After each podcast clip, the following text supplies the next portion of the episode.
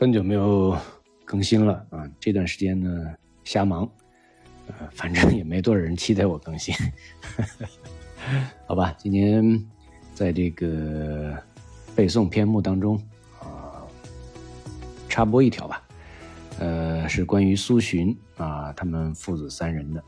嗯，先说一下苏洵，苏洵呢，字明允，号老泉，老泉呢是他家乡祖坟所在的地方。称之为老泉。苏洵他自视很高，他看不起应试教育，嗯，也就是科举考试了，他看不起。所以呢，他在东游西荡的这个时光当中啊，度过了青春时光以及大部分的青年时光。他到二十七岁的时候，突然就认清现实，重拾书本，开始参加科举考试了。但是啊，很不幸，他屡试不中。当他父亲病逝以后呢？他也就彻底的放纵自个儿了，就不再参加科举考试了。等着他的两个儿子长大了呢，就带着他们去考试了。哎，这俩儿子都考中了进士。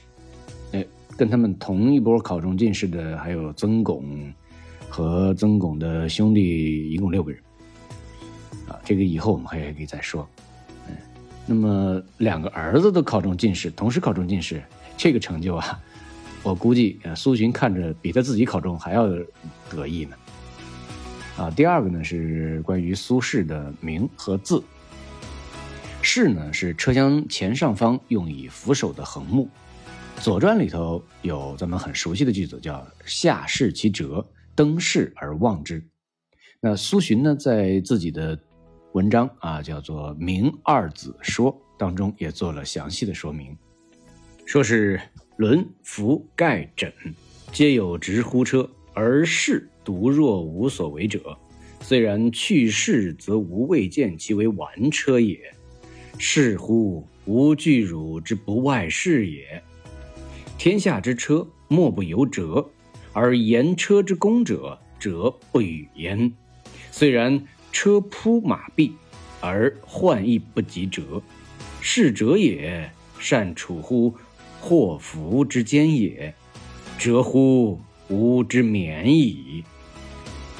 大概意思就是说，老父亲担心大儿子不会隐藏自己的锋芒，但是他很放心二儿子的沉稳低调。老父亲的这些文字简直就是谶语了。杨慎说：“观此老泉之所以逆料二子终身，不差毫厘，可谓深知二子矣。”第三，苏洵带二子进入京城十年后病故，享年五十八岁。第四点呢，苏洵带着两个儿子进京前，得到了雅州知州雷简夫的推荐，然后他们到成都拜会了益州知州张方平，张方平给他们做了高考的模拟题，也就是往年制科考试的真题。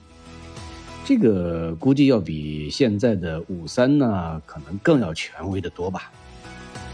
在张方平阅卷完以后呢，他惊叹道：“这两个人真是天才啊！”于是呢，为父子三人写了一封推荐信给当时的文坛领袖欧阳修。大家要注意一点的是，是张方平其实跟欧阳修意见不合，没那么关系没那么好哈，但是他还是。写了一封推荐信。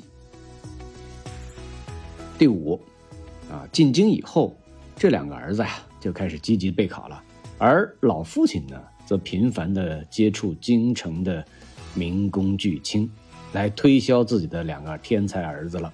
这个时候，他的身份很像一个经纪人。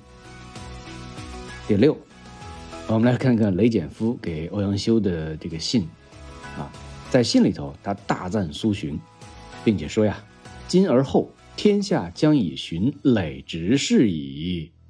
欧阳修会见了苏洵，并且读了他的文章，称苏洵为当代荀子。他还写了一封，呃，荐布衣苏洵状，啊，向朝廷举荐苏洵。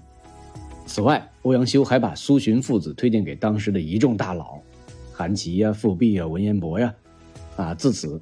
还没有科举考试呢，苏氏兄弟已经名动京城了。